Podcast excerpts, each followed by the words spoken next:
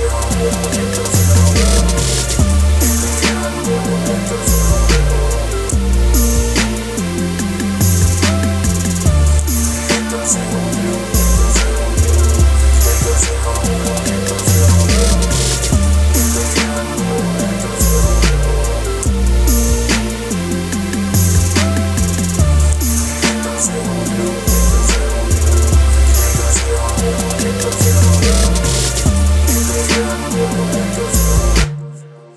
sí, sí, llegamos, llegamos.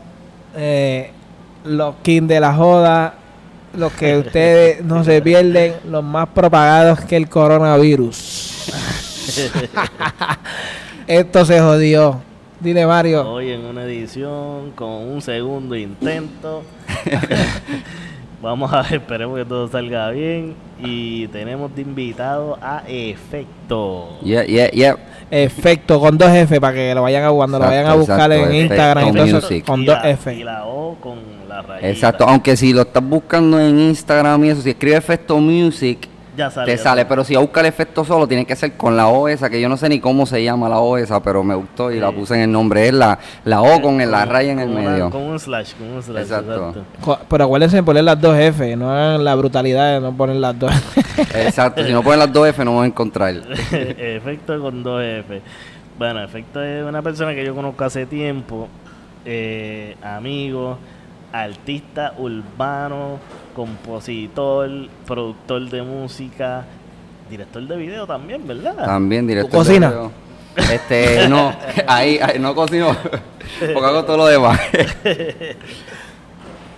Contra, porque ahí, ahí le tengo un resumen durísimo. que, que ha hecho una presentación ahí, pero no, no es para menos, no es para menos. El tipo tiene varios CD, tiene dos, ¿verdad? Porque el de Exacto, sí, ya el segundo, este, el primero que fue el IC con empanadilla y el segundo que fue el de respeto es mayor que fama. Pero vamos a empezar desde cero, porque tú no, tú no empezaste tirando CD. No, no, Tú no, no, tienes no. una trayectoria ahí chévere. Sí, sí. Este, ¿Tú llegaste a estudiar música o, o- o cómo surgió ese interés en la música? Ya, chef, eh, surgió, bueno, por lo menos en mi casa siempre había música. Y cuando yo vivía en Estados Unidos, mis hermanos mayores, yo soy el, el menor, este, hacían como unos talent shows en la sala de la casa. Entonces mi hermana cantaba, mi hermano cantaba y bailaba y todo eso. Y yo también pues me unía desde bien chamaquito. Y, ¿Y tus papás eran músicos? Ninguno, ¿Ninguno? ninguno. Mi papá no puede masticar chicle y caminar a la vez. Yo no sé de dónde salió. Bueno, pudo haber salido de, de mi, de mi, mi bisabuelo era músico, mi bisabuelo, pero así mis papás, ninguno era músico. Pero mi hermana mayor cogía clases de piano. Ella este, después los dejó, tenía un piano cogiendo polvo en la casa y yo un día encontré el piano y me puse a inventar y de ahí fue que conecté con lo de producir, de hacer música y llevo con ese mismo vicio hasta el sol de hoy. O sea que tú, tú vives de algo que, que tú nunca lo estudiaste, tú fuiste autodidacta full. Sí, full, yo me enseñé a tocar piano. Videos de a YouTube. Todo. No, bueno, no, porque para ese entonces no había Bueno, YouTube. no había, verdad. Este, aunque el YouTube es una súper buena herramienta y hoy día yo la uso full. Pero en ese momento no había YouTube. Era como, Había que defenderse. era, de como yo empecé aprendiendo fue, yo escuchaba canciones y trataba de emular, de producirlo. Ah. Y así como que fui aprendiendo, ah, pues mira, para que esto suene así, tienes que hacer esto, tienes que hacer lo otro. Y por ahí fui, pero realmente no, nunca A- a tuve la oportunidad de eso estudiarlo. En una clase de música intermedia, yo traté de hacer para que te lo goces de Teo Calderón con una flauta dulce. De verdad. Sí, mano, nunca me salió, pero lo intenté. Pues una de Wow. las- si tú supieras que uno de los, de los primeros temas que yo traté, que se, se van a acordar, fue el de eh, DJ Nelson y Alberto Ah, sí, Style. sí, sí. Esa pam pum pam pum pam pum pam Que pum. eso- cuando, cuando tú vienes a ver, tú vas más para atrás, porque eso es una Exacto, de eso es de esta Sweet Dreams, sí, sí. exacto. Eso es Sweet Dreams. Pero por ahí, cabrón. así básicamente fue que O empecé. sea, que fue imitando melodías y... y- Por Que ahí. yo, pi- que yo pienso que yo pienso que no que no es el primero que lo hace porque todo el mundo tra- cuando en- empiezas a bregar con pistas y cosas hace lo mismo empiezas a emular otras pistas para poder Es- llegar Exacto, no, hasta no- que. no eres no eres el único Exacto, yo que yo sé que no eres el único que hace eso Sí, No, es bien y- común. Y, hoy en día emulan hasta las letras porque están usando ahora como una fiebre. Los artistas Ya era una fiebre. de canciones viejas, las ponen en canciones nuevas de ahora. ahora, ahora es la fiebre esa es la fiebre Sí. y venía escuchando ahora mismo en la emisora Y hay ahora mismo este, de estos artistas llamados Nicky Jam y Jan que hicieron una Ah, canción pero que es full, vieja. la, la pero- lista sí. completa de Sí, pero entonces People sacó una canción igual, el, el mismo tema. de verdad Sí, pero con, con el con el tema real. Y- ah, y con el coro real de la canción. O sea que. Diablo. Eh, ellos, O sea- bueno, eh, ¿Cómo funciona eso? Ellos piden permiso, eso es una licencia. Sí, verdad? Sí, eso- ahí tú tienes que tener una licencia. Lo que yo imagino que pasa en casos así, porque no te puedo decir que me ha pasado por lo menos a mí, porque yo no sampleo ni uso cosas de otro artista, pero lo que a mí me parece que ocurre mucho en esos casos, porque ha pasado mucho que de repente sa- eh, salen dos artistas usando la misma canción, es que de alguna manera la disquera llega a un acuerdo y suelta la licencia de esa canción. ¿Por qué? Porque cuando esta gente graban estas canciones, ellos no ganan full el porcentaje de lo que hace el tema, porque el tema sigue estando registrado con el compositor original.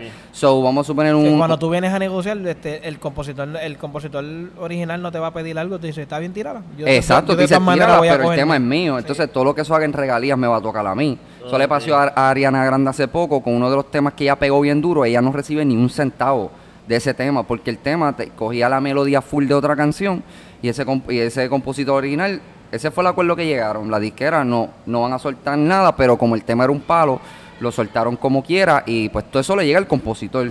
Lo mismo pasó con, con el Yankee que hizo con Calma. Con Calma. Ah, Exacto. Lo único que ahí él vino y metió al muchacho.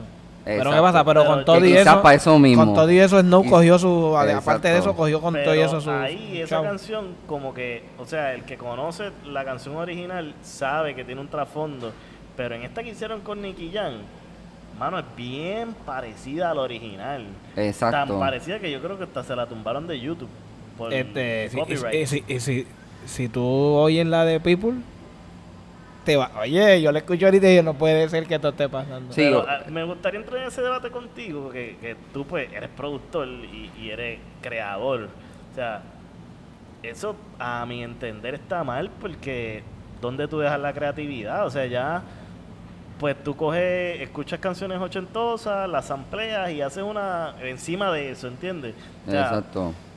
que ya no es lo mismo. respeto a, a- Sí. a- a la creatividad, al artista que dedicó de su tiempo para hacer eso. Es como que, Sí, porque ya no, Exacto, ya no es lo mismo. Hay gente, por lo menos, yo digo, no sé si tú pienses igual. yo escucho yo no- escucho también mucho a, a Bruno Mars y Bruno Mars no él dice yo quiero hacer eh, cómo te explico yo quiero hacer este tipo de de, de música que es de los 80 Ajá. no voy a hacer esta canción que sonó en este en este tiempo. Yo voy a hacer algo similar Exacto. sonidos. El, y el sonido me refiero no tanto a melodía, tanto, no tanto melódico, es tanto como batería. Porque a veces tú dices, Sí, el, sí. el sonido de batería ochentoso se oye más diferente al de ahora. Claro. La afinación de la eso es lo que él. Sí. Yo creo que él suele ser mucho. Lo que que no es lo mismo. Sí, que lo que pasa también que ahí es donde uno ve lo que pasa cuando ya tú entras a un nivel de estar con disqueras multinacionales.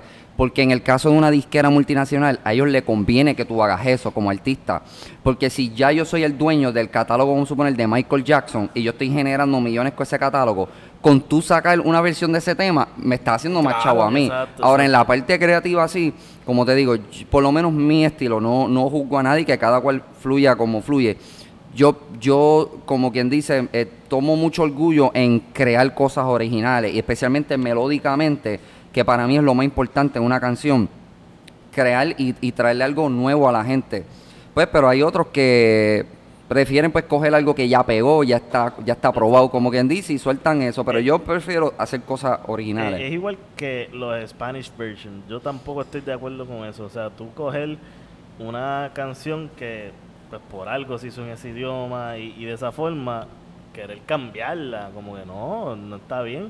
Y, y no y me pasa, gusta, ya ha pasado mucho. y- tengo que aceptar también que el único Spanish version que me gusta es el de Goose, Goosebump de, de John Z. Ok. Ese es el único. El de Travis Scott. Sí, exacto, exacto. Es como que el único y, y con tu eso me molesta que lo haya hecho. este, pero vamos, vamos a seguir con tu historia. Este, Oye, un, un paréntesis a saludar ahí a Andrea Acevedo, al brother. Saludos, papá. Gracias por estar Uh. sintonizando. Estamos activos. Sigan a, a Esto se jodió, es que se llama el podcast. Tienen que seguirlo, búsquenlo. Están, ¿verdad? En todos los lados. Están en... Eh, sí, en todas las plataformas, Spotify, Tuning Radio, eh, Apple Facebook, Podcast, Instagram. Facebook, Instagram. Búsquenlo para que todo. puedan, para que lo sigan y para que puedan escuchar todos los podcasts de ellos y puedan escuchar este. By the way, ya que hicimos una, un paréntesis, vamos a hacer una mención al único auspiciador que nosotros tenemos. verdad que no ¿Quién hicimos es? Buscó el anuncio. No, pues, le- pues, nuestro landscaping es. Ah, el usted- landscaping por ese ¿Verdad que sí? Charlie no, no, Charlie claro, pues no, no va a ser, va a ser. Dile el- todo lo que hace Charlie Garden. No, ¿qué no hace? Es el problema. ¿Qué no hace? ¿Qué no hace Charlie Garden? Si usted quiere, si usted quiere que su patio luzca de Hollywood, llame a Charlie Garden. Charlie Garden, 787-605-2593. Y si le dices Precios, que precios. escuchaste este anuncio en el podcast de Esto se jodió, él te va a dar un 50% de descuento. Sí, sí, que hay patios desde 10. Desde 10. Sí, pero no venga a venir a recortar el, el, el, el- El Amazonas. Por 10 por pesos. 10 pesos. Eso Sean no considerados, sean considerados. se puede. Pues, siguiendo con la historia de Michael, Michael es un tipo que, que llegó a ser productor sin estudiar y siguiendo melodías. O sea, eso, eso está cabrón porque eres full autodidacta. Ujú. Como que. Y tú te consideras un artista independiente. Yo, tú no estás firmado por nadie. No. Pero en algún momento sí. Sí, yo estuve filmado como productor exclusivo. Ok. Tuve filmado siete años como productor y ya luego de culminar ese contrato, pues seguí independiente. Que ahí esos fueron tus comienzos como productor. Esos fueron mis comienzos profesionales, pudiese decir, porque ya pues obviamente llevaba desde los nueve años y brincando acá acá, haciendo música con los panas, sacando cositas mías. Este, llegué hasta hacer como para el 2006 un disco y todo, que mi papá me ayudó y, y lo mandamos a hacer físico y nos fuimos por ahí a venderlo. Pero oficial, oficial en lo profesional, ya empezó en el 2006, cuando, 2007 realmente, 2006-2007, cuando Eco me filmó. Ahí fue que empecé profesionalmente. Pero diste un, pu- y diste un, Sí. pu- sí, y diste un punto clave, la familia. sí, Tu papá te apoyen, eso es, eso es importante en bien todo. importante, bien, Bien importante. importante en eso. Sí, porque esto, o sea, me imagino que en algún momento ellos te dijeron como que tú que querías que tú fueras a la universidad o algo así, ¿verdad? Sí, sí, no, eso, es, ese realmente fue uno de los momentos más fuertes y más difíciles para mí, porque yo llegué a empezar a estudiar en la universidad y estaba, me estaba deprimiendo, sabía que no era lo que yo quería hacer, estaba, olvídate, aborrecido. Y gracias a Dios, en el segundo semestre del primer año yo estudiando, fue que pasa todo, que ahí conozco a Eco, me filma, que no tuve que estar mucho tiempo en la universidad. Eh, eh, exacto, que como no fue como que este lapso que tú saliste de la universidad y no tenías nada que hacer, estabas en esa búsqueda y no llegabas, o que tú saliste de la universidad y rápido llegó Ego. Exacto, rápido Eco, y ya por ahí para abajo, 18 años en adelante, por ahí, ya estaba Y dedicado full a ejemplo, o producir. sea, para el que no sepa, Eco es uno Tremendo de los productor. pioneros, Tremendo productor de rap. Este, Él es, ya, él es, él es una, una leyenda del rap Sí. en, en español. Para el que no sabe, bien responsable del éxito de, de Vico C, Tempo, Daddy Yankee, Wisin Yandel, Teo Calderón. Bueno, eh, Ceja, MC Ceja, Don Omar, la lista sigue. Él fue el, el hombre que estuvo ahí, especialmente en la escena de rap. El mismo, el mismo Coscuyuela, Coscu, bien Coscu, importante. es verdad, la eso es carrera lo que de yo iba a Coscu. decir. bien importante ¿Y en la carrera de Coscu. cómo, un ejemplo, tú que todavía profesionalmente no has llegado a ese nivel, ¿cómo tú das con Eco? Pues eso fue, fue bien interesante porque yo iba a estudiar, estaba en ese, en ese, ¿sabes? Perdido, no sabía qué iba a hacer. Me encuentro con un pana que él estaba estudiando en el CAT, en Bayamón. Yo no sabía que Ah. existía el CAT, que es donde podías estudiar este, ingeniería y todo eso. Pues él me dice, yo le explico lo que me está pasando, mano, estoy acá, estoy estudiando esto, pero no me gusta. Yo quería estudiar música y me dice, mira, yo estoy estudiando ingeniería de sonido aquí y tal, tal sitio. Y yo, de verdad. Y él me dice, mira, te voy a, te voy a llevar. Lo busqué al otro día, me llevó para allá, había una charla y en esa charla estaba Eco. Entonces, Eco estaba dando la charla en estaba dando la charla junto a, un, a otra persona de, de Universal, alguien de Sony, está dando la charla y estaban hablando de cómo ayudar a los jóvenes a comenzar en la música. Entonces yo me di cuenta que en el salón eh, la mayoría no estaban en esa etapa que todavía no, no habían empezado nada, pero tenían los sueños. Sí, sí, y eran jóvenes igual de- que yo. En el caso mío ya yo venía de haber tenido múltiples estudios caseros en mi casa, ya había hecho el disco que les mencioné. Y yo pues me tomé el atrevimiento de levantar la mano y dije, mira, yo quiero hablar de mi testimonio, de cómo yo lo hice. Y le empecé a decir a los jóvenes, mira, tú hacer tus discos solo en esta... ¿Sabes? Básicamente le di toda la información, monta tu propio estudio, así, así, así. Y yo veía que Eco me miraba como que, espérate, este chamaco tiene algo. Cuando terminó este la charla, pues dijeron, mira, los que quieran ir hacerles preguntas a ellos pueden ir. Y ya, ya tú sabes, imagínate, un montón de chamaquitos corriendo al de Universal, de Sony, donde Eco, mira. Pues yo me fui a ir, pero parece que él me veló. Y cuando yo me fui a bajar la escalera, siento que alguien me toca por el hombro y era Eco. Y me dice, mira, vamos a hablar. Y empezamos a bajar la escalera y yo le empecé a hablar, mira, yo produzco, yo hago esto. Y me dijo, mira, pues toma mi email y envíame una pista que a mí me conven ¿sabes? que me pueda convencer del talento que tú tienes. Ya yo Tú llegué a casa, hacho, me rompí la cara. Papi, yo sudando, hacho, me dio No, diarrea de todo. el catálogo de, de, de Eco. Tiene todas estas pistas algo No, que le- que ese le- otra, ese otra que yo decía, diache, este Eco, este es uno de los productores que yo más admiré y, y todavía tengo un respeto grande por él, yo, que yo le envío. Entonces, tenía un montón de pistas de rap, de todo, pero yo dije, diache, yo sé que yo tengo que sorprenderlo con algo, algo que él no se espere. Y ese verano, a- ante, ese verano anterior, yo había ido de crucero con la familia y había en el crucero un show de tango. Y yo soy bien, o sea, música, para mí música es música. Cuando música está bien tocada, está bien tocada y tú lo sientes. Es y estaban tocando, chacho, un flamenco súper duro. y yo, diache, me enamoré del flamenco. Me bajé el crucero para el estudio. Y hice un ritmo que básicamente es lo que se conoce hoy como trap, pero antes se conocía como Dirty South, que era la música que estaban haciendo en. Atlanta, en, en Miami, en Florida. Pues mezclando trap con flamenco. flamenco. Este, perdóname, con tango, con tango. Y yo le envío eso, chacho, y pasaron un par de horas y veo una llamada, un número que no conozco, y cuando cojo, mira, oye, me Eco, este, y yo, diache, me está llamando Eco. Ah, tú puedes, tú puedes llegar al estudio hoy, por la noche. Y yo, sí, sí, sí. Y él te voy a dar 15 minutos, 15 minutos para que me enseñes lo que tú tienes y hablamos. Y yo, pues dale, fui para allá, con más o menos calculé cuántas pistas cabían en 15 minutos. Y cuando voy, estaba con el ingeniero en el estudio bien grande, con la consola bien grande, y empieza a poner las pistas. Puso la primera, la primera corrió como 10 segundos y la paró. Y miró al, al ingeniero de él. Como que diablo, me van a botar de Papi, aquí. esto es para fulano. Puso la segunda, la paró como a los 30 segundos. Papi, esto es para tal artista. Y yo ahí escuchando esos artistas, yo nunca había estado en un estudio, el estudio mío en mi casa era grabando con un matre, con un micrófono de 40 pesos. Y tú acá tirado para atrás. Y cuando puso la tercera, no llegó a escucharlas todas, escuchó la tercera.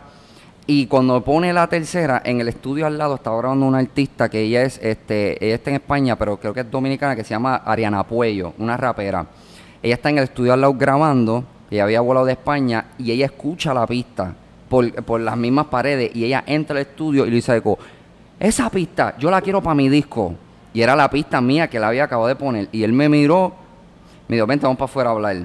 Y así mismo fuimos para afuera y me dijo, yo te quiero filmar, quiero reunirme con tu papá, vamos a reunirnos. Y en, más o menos como en una semana yo estaba filmado con Eco, me había básicamente comprado un montón de equipo, estaba trabajando en el estudio con el full, ya bregando con, con, con todos estos artistas grandes, que básicamente así fue que pasó. Sí, que cuando. Eso fue un abrir y cerrar de ojos, literalmente. Sí, porque- sí, fue, Y, chacho. y desde ese momento que tú nos contaste que llevaste esas pistas y él las estaba dividiendo hasta que tú dejaste la universidad, ¿cuánto tiempo pasó? O sea, eso fue como que en esa misma semana pasó todo. Tiache, yo creo que, en verdad no me acuerdo el tiempo exacto, pero fue bien corto, tuvo que haber pasado en menos de un mes, o sea, todo, es decir, de ir a la, a la universidad, conocerlo, enviarle las pistas, reunirme con él, filmarme, o sea, pasó en me- más o menos como en menos de un mes. Ya Sí, lo que- sigue que- que desde- es un ab- en realidad es un abrir y cerrar de ojos, gordo, porque es que ahora mismo tú no esperas, tú dices, yo quiero hacer esto, pero tú no esperas que... Porque hay gente que se tarda. Hay- Se pero hay gente que que se le da Y también. hay gente como que, se le da de- y hay gente que se le da como a ti. Pero tú dices, pero que tú, tam- tú no tienes eso en mente, tú tienes diablo. Pero que se te dé en un mes. Tú estar en el juego, como dice uno, tú estar en el juego está bien cabrón. Sí, no, y de, y de estar de un lugar bien oscuro, porque te digo, hasta el sol de hoy ha sido de los momentos más oscuros, más tristes para mí, fue yo estando en la universidad sabiendo que mi pasión era la música y era como que ya estaba empezando a rendirme de que, diache, yo no voy a poder hacer esto porque ya voy a ser ahora un adulto, ahora tengo que estudiar eh, algo que no quiero y estaba, papi, en depresión. Yo te iba a preguntar eso. ¿Hubo un momento que tú pensaste como que quitarte, como que...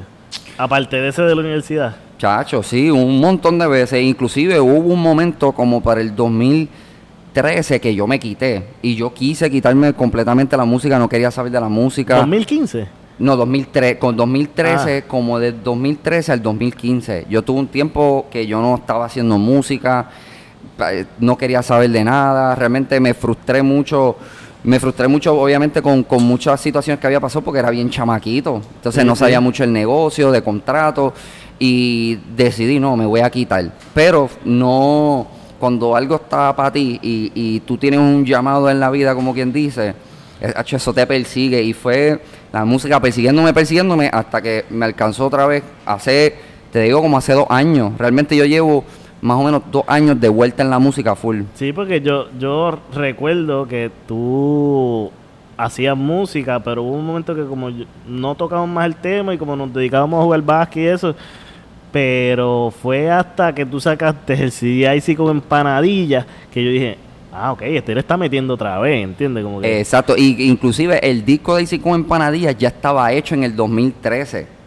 Ah, Ese ¿de fu- verdad? ahí fue que yo me estanqué, porque con todo lo que pasó, ahí fue que yo me paré con Icy con empanadillas y no y básicamente no hice más nada. pero era Ento- problemas con, con disqueras y eso de contratos. eh, eh, pa- parte de problemas con contrato y, y más frustración, en verdad. Frustración, había perdido la, la fe realmente en mí, en, la, en, en tener una carrera en la música, y, ¿sabes? Me frustré mucho por esa razón y dije, mira, pues yo voy a ir a, hacer otra cosa. Pero fue ese disco ahí cinco empanadillas que fue que yo dije, no, yo, este el disco, si yo voy a seguir en la música, porque yo engavetaba muchas cosas, hacía muchos trabajos, entonces como eran diferentes, el que sabe y escucha mi música sabe que a mí me gusta experimentar mucho, es parte de mi personalidad musical, por decirlo así.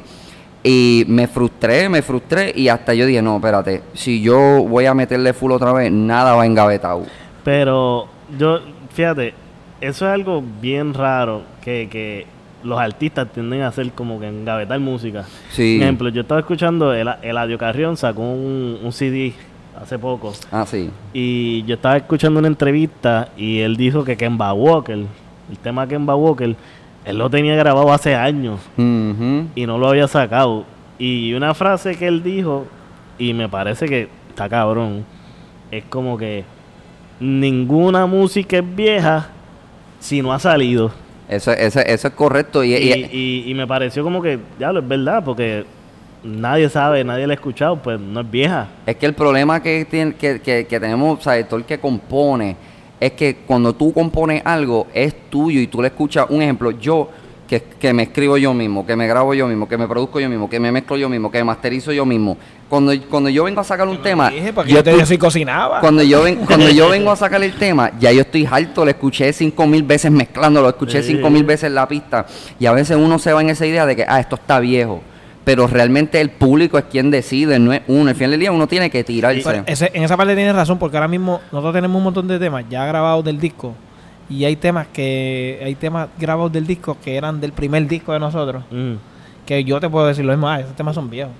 Pero en la realidad, hasta que hasta que la persona no lo escuche, salga al mercado, no se sabe si es viejo No o sabe nuevo. si es viejo porque, nadie lo ha escuchado, exacto. y si el, si el sonido dice, ah, es que eso se oye como viejo. No, la gente no sabe, si tú me entiendes. Y- y- Exacto. Y esa frase me imagino que tiene un trasfondo como que, o sea, tú grabaste esto tal época, ya si tú lo sacas tres años después, la moda no va a ser ese ritmo o ese tipo de letras, pero las modas se repiten. Sí, sí. Ahora mismo tú sacaste un tema que me lo enviaste los otros días y lo escuché. Mano, el, el tema es como algo 80s. Es como, Exacto. como disco o algo así. Exacto, el disco, eso mismo es. Pero si la, la, la letra y el, o sea, el- el- por lo menos el contenido, el tipo de... Y se escucha bien. Si se escucha bien, se escucha Sí. bien, porque lo mismo yo digo, lo mismo, lo mismo yo siempre he pensado, porque la gente siempre tiene un standing de, voy a sacar est- esto, todo el mundo se enfoca en sacar esto.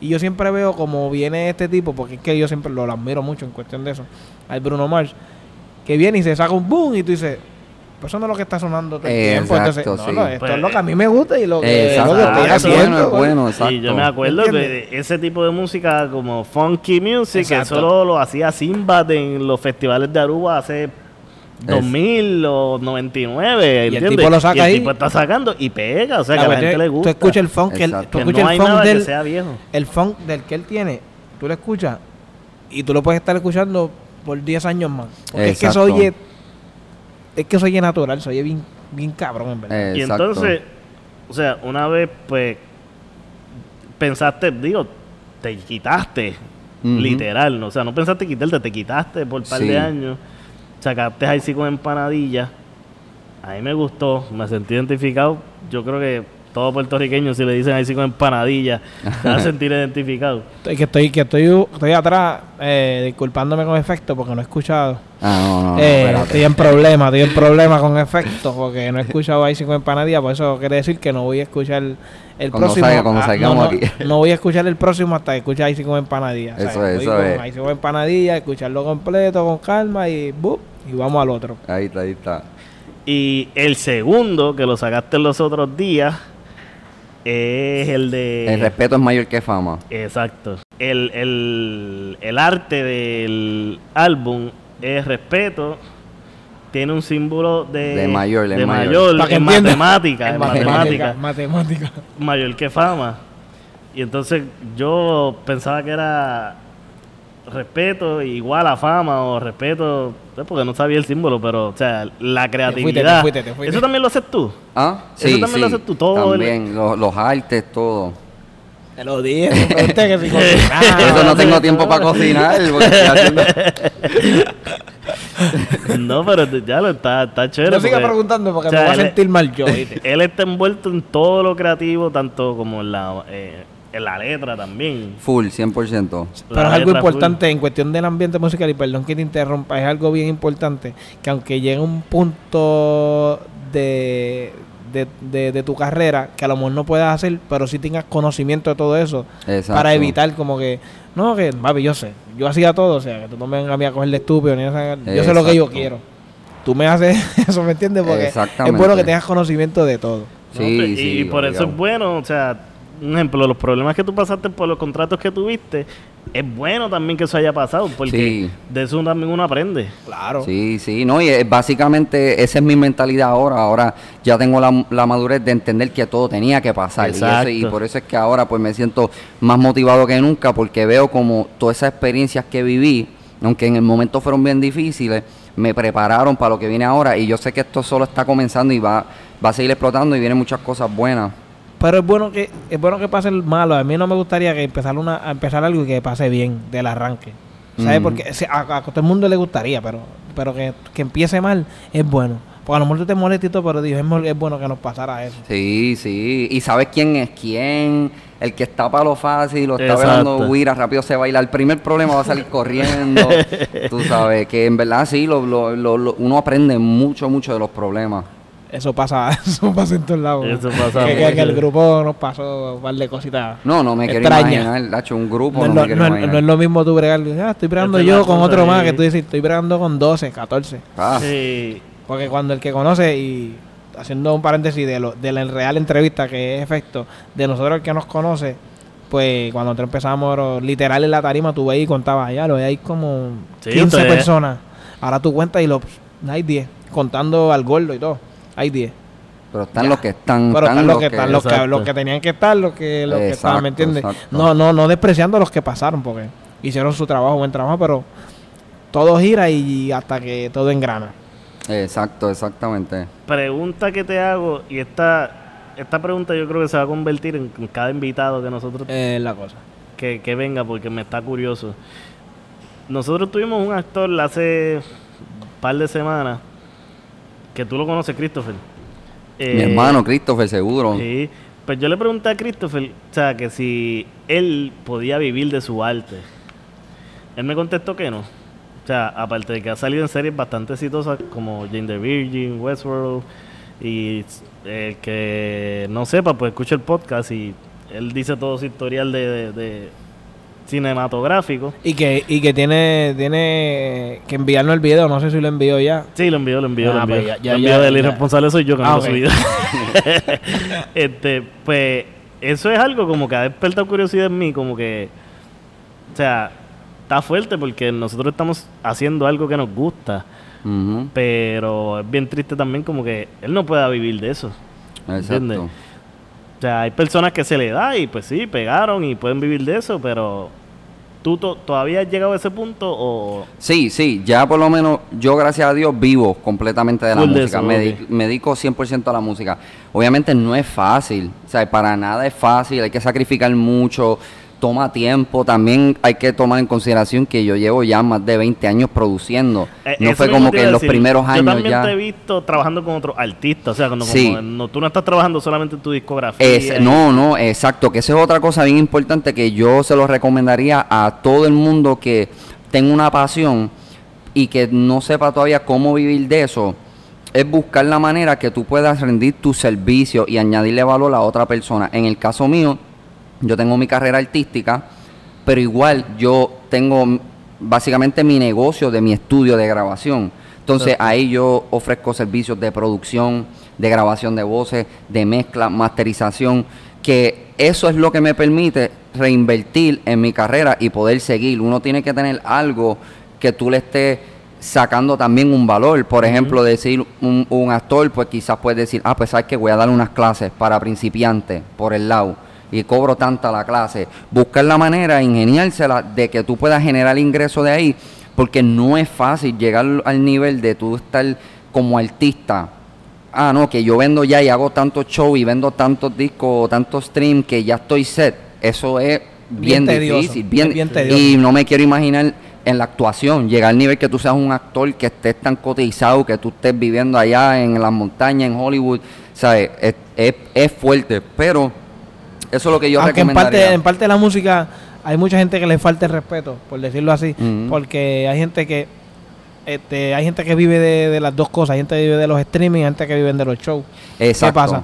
Y hay gente que no viven de los shows, pero viven de los streaming. Entonces, Exacto. eh, los tipos que se matan haciendo shows y cosas, viven más o menos. Entonces, yo siento que tú le estás faltando el respeto porque tú estás haciendo música para streamear y... Pero nadie te contrata. Exacto, exacto. Sí, sí, yo por lo menos, si tú me preguntas a mí, yo prefiero Conozco ser un varios. artista de show. Yo prefiero ser un, un artista de show, si tú me Yo pre- preguntas a mí. Yo prefiero mil veces eso. Yo prefiero mil veces eso. Porque, porque me gusta, porque lo que yo hago me, me encanta estar allí, ver la gente que se vacila el show que yo estoy haciendo, m- canta las canciones de nosotros, porque eso es lo que quiere todo artista. Tú pararte en un escenario y ver como un sinnúmero de gente, por no decir un número exacto, está cantando una canción tuya. Ya, tú estás feliz. Tú sabes que tú vas a cobrar, pero tú estás feliz porque tú dices, diablo, estoy Exacto. logrando, lo, lo logré, ¿me entiendes? Exacto, exacto. Y o- o- otra pregunta que yo tengo. eh, por mucho, bueno, por mucho tiempo, ¿no? Esto pasó los otros días. Como que yo me mantengo siempre escuchando música, la mayoría de las veces urbana. Eh, y vi esta tendencia que como que los artistas tiraban muchos sencillos y nadie sacaba discos. Viene, yo creo que de la generación última que salió, Osuna, a mí fue el primero que sacó un disco. Después Bad Bunny. Bad Bunny hizo uno con... Entonces ya como que lo de los sencillos cambió otra vez y ahora todo el mundo está haciendo discos. ¿Qué tú prefieres? ¿Hacer disco o tirar sencillo? Yo, yo pienso que eso depende de en qué punto tú estás en tu carrera y qué es lo que tú quieres lograr. Por ejemplo, en el caso mío, este año no pienso tirar disco por el momento, puede ser que sorprenda, pero por el momento no, no pienso eh, tirar disco porque lo que quiero es más seguir sacando contenido y no tener que atarme a, a tengo que esperar a guardar todo esto para sacar el disco. Funciona diferente estratégicamente porque los sencillos te permiten estar más, re- más re- relevante en las redes y estar más Sí, consistente estás más sacando activo, La gente cosas. sabe de ti. Exacto, ya un disco, pues yo pienso que ya un disco cuando tú ves un Bad Bunny, un Osuna, hace sentido. No haría tanto sentido ahora mismo y es algo que yo mismo he aprendido. Hace sentido porque a ti hace sentido porque a ti te da con grabar, porque, a- ¿sabes? porque a ti te da tiempo. Eh, ellos por lo menos en el, lo que yo digo, que esos son la gente que tienen show y streaming. Entonces, tienes todos estos shows y, a lo mejor no te da tiempo, a lo mejor puede ser que ah, me este sencillo para seguir quemando por acá, pero a ver se tienes que grabar, grabar, porque a la misma vez estás haciendo show y cuando vienes a ver grabaste tanto y dices, vamos a tirar un disco. Exacto, exactamente, básicamente así es que ocurre, que por ese lado hace sentido. Un artista nuevo, si tienes el presupuesto detrás, tienes una disquera que tiene los chavos, sí lo puedes hacer porque ellos te van a dar la exposición, te van a poner todos los billboards, te van a mover, la gente se va a enterar. Pero si eres un artista nuevo, quizás pues ahora no es tan conveniente porque vas a, a fajarte haciendo un, pro- un proyecto que quizás no vas a poder llegarle a la gente. Pero, en fin, de verdad depende de cómo se sienta cada artista creativo y lo que te haga feliz, en verdad, lo que te haga feliz, así, si te hace feliz hacer un disco, haz un disco. Si es sacar sencillo, pues saca sencillos por ahí para abajo. Sí, es que no sé por qué pensé que como que había alguna diferencia, no sé si en, en general dinero. Sí, por eso es, estra- es sencillo. estratégico. Realmente depende de en qué punto está el artista. Y Mm. ahí sí, pues, por la parte de negocio va a afectar. Ahí es que tú vas a poder saber, ah, no, este está en el momento donde, donde vamos a poder capitalizar más es sacar un disco. Ok. O no, este vamos a seguir O sacando depende, sencillos. o depende de la disquera que tú estés firmado, porque ahora mismo, pues, eh, Ozuna está firmado con Sony y Sony, eh, la mayoría de, los- de sus artistas le exige disco. Exacto, Sí, los contratos exacto. son por porque, disco. lo- porque los contratos son por disco, ¿me entiendes? Y a ti te conviene más. Ok, yo, a la gente también, y es una mierda porque ahora mismo tú tiras, voy a tirar dos sencillos o tres. Y esos tres sencillos salen en el disco, Sí, sí. ¿me entiendes? Eso Eh. es mierda, que vamos a tirar estos dos sencillos para por lo menos darme break de respirar, Sí, para yo seguir haciendo eso a mí canciones y ya. me gusta porque es como que tú mismo te pirateaste la canción porque la sacaste antes de que saliera el disco, ¿entiendes? Exacto, exacto. Por eso es, la- es lo que lo que yo lo que se ve de, por lo menos en cuestión de, ese de ese ya ese nivel de, de donde tú estás en cuestión de, disquera y cosas. Él como independiente él puede tomar la decisión de decir yo voy a seguir sacando eh, singles cuando a mí me salga el forro. Exacto. Yo voy a hacer un maldito disco, ¿me entiendes? Porque yo no quiero que esa canción sea del disco que yo quiero sacar. Yo quiero esta canción así, porque es, es su decisión. Por ahí es, de- ahí es que entra la disquera y tú entras en negociaciones. Tiro, no, pues, pues, déjame break. Pues ahí que- Exacto. No, y es donde muchos artistas después tienen problemas porque Sí, claro. ellos están en una zona donde quizás, no, yo, yo hice este tema y yo lo quiero sacar ya y la disquera ya tiene un plan. No, el próximo sencillo va a ser este, ese no lo puede sacar. Yo en el caso Ese es el mío, problema. Exacto. eh, la gran mayoría de los problemas de los artistas con disquera es por eso, eso y dinero. Pero por eso es que yo, pues, este, prefiero así trabajar independiente porque me permite, yo me dejo llevar del feedback de la gente, lo que está moviendo y como yo siempre estoy escribiendo y produciendo, pues puede ser un momento que por alguna razón siento el vibe de, acho, voy a sacarle este tema ahora. Y ya lo tengo listo ahí, pum, este es el que va para la calle. Y pues me gusta hacerlo de esa manera, mantenerlo siempre interesante y nunca tengo como que un plan exacto, exacto, pero me ajusto por el momento y fluyo así. Pero está chévere. Es como nosotros, nosotros no tenemos un plan tampoco, Nosotros pero estamos haciendo esto. exacto. Nosotros, nosotros le llega- la gente que nos pregunta, Eric, ¿cómo ustedes hacen? Me, llegamos, saludo a Mario y, y Mira, rom- vamos a romper la grabación. café a veces. y, Hoy no nos lo grabamos. pero, no- pero así somos.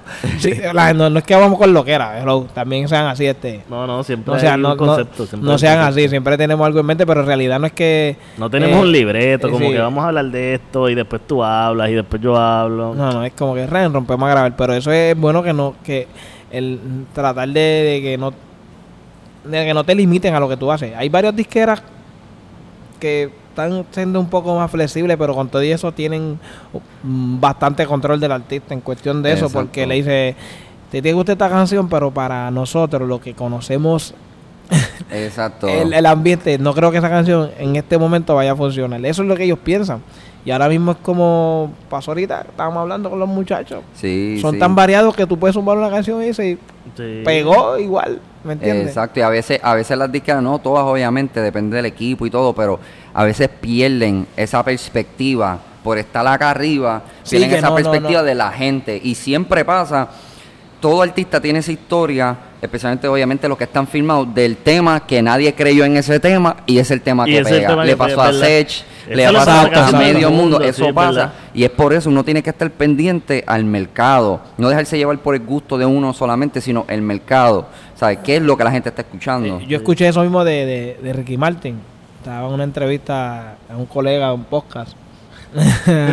y, y le escuché y él, Dile, dile, porque No, el porque. Chente, pues eso, un colega Chente, es que él, él dice eso mismo. En el momento que él quería tirar, había una canción que él quería tirar, que era- de todas maneras la tiraron. Y el tipo del, del- el- el- del- el de la disquera le decía, no, eso no puede. En verdad, tu carrera, tu carrera desde hoy, le digo, tu carrera desde hoy va a ser un fracaso. Desde que ese, desde que ese tema salga. Te lo Ya, digo yo, que yo sé que sea, el tema salió. ¿Dónde está Ricky Martin? Y- Van, y ¿y, la dónde está el tipo que decía eso? Votado, porque él mismo lo dijo, lo más probable está votado. cabrón, porque por lo menos Ricky Martin no se dejó llevar por lo que decía el tipo, pero hay gente que sí, porque piensa que ellos son los que saben, ellos son los que los que saben la tendencia, lo que es bueno y lo que no, lo Sí, que tienen la experiencia. Y en realidad sí, tienen la experiencia, pero a lo mejor falla, hay gente que, que falla. Y tú también tienes Sí, que dejarte sí. llevar por el artista porque los que tienen el bike con, con, la, con el público es el artista. Exacto, El que está exacto. con, con el público es el artista, no eres tú. Tú estás mirando de afuera. Exacto. Tú estás trabajando, sí, pero tú estás mirando. Tú tienes el, el- la jerga. Gente, hay mismo, no todos, no, no todos, pero hay muchos artistas que se sientan. Me senté hoy aquí con esta gente en un negocio y escuché la jerga y ah, eso me gustó. ah, esto está, esto está- Claro, esto está pegado aquí, esto está pegado allá. Están hablando de esto, entonces tú lo metes en tu.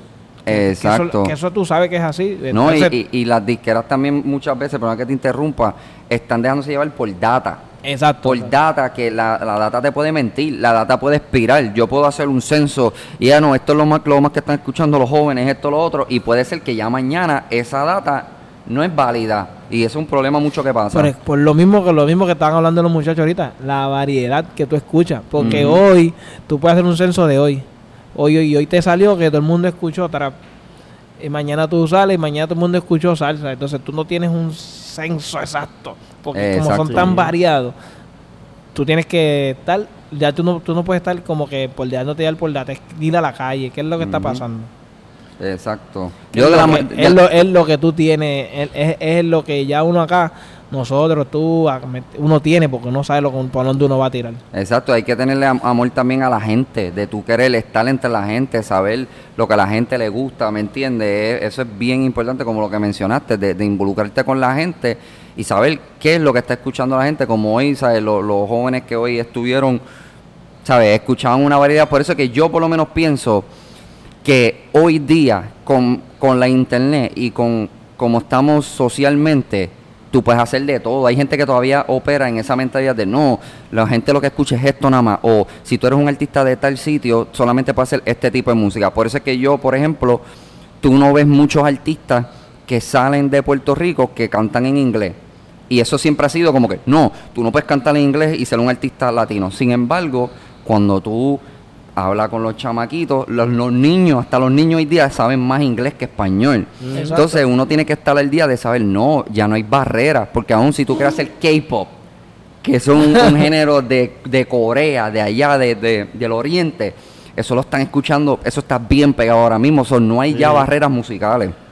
Para que vean, que lo que estoy diciendo es muy variada, ya ahora mismo la cosa es muy variada, Claro, tú no te puedes enfocar en una cosa. Definitivamente, cada vez que hablemos de música queremos que estés presente en el podcast. Porque Seguro, seguro. Las conversaciones son para largo, para largo. No, Así ustedes que- me llaman, yo le caigo. Eh, ya, ya no, ya efecto pasa de hoy ser un entrevistado a ser A parte ser del parte del corillo de. Eso es como en las noticias que tienen el de deporte, pues a mí me llaman para la ya- música. ya Ya- ya- ya tú sabes. chévere. Este, el, el disco, ¿cómo lo pueden buscar? El disco lo encuentran en todas las plataformas de streaming, se llama Respeto es mayor que fama. Si me buscan efecto, escriben efecto con dos F y es la O. Si dejas tu teclado en tu celular pegado, te va a salir otras opciones de O. Es la O que tiene como un dash, una raya entre medio. Si tú escribes efecto en Spotify, Apple Music, Deezer, Tidal, donde sea, va a encontrar toda mi música.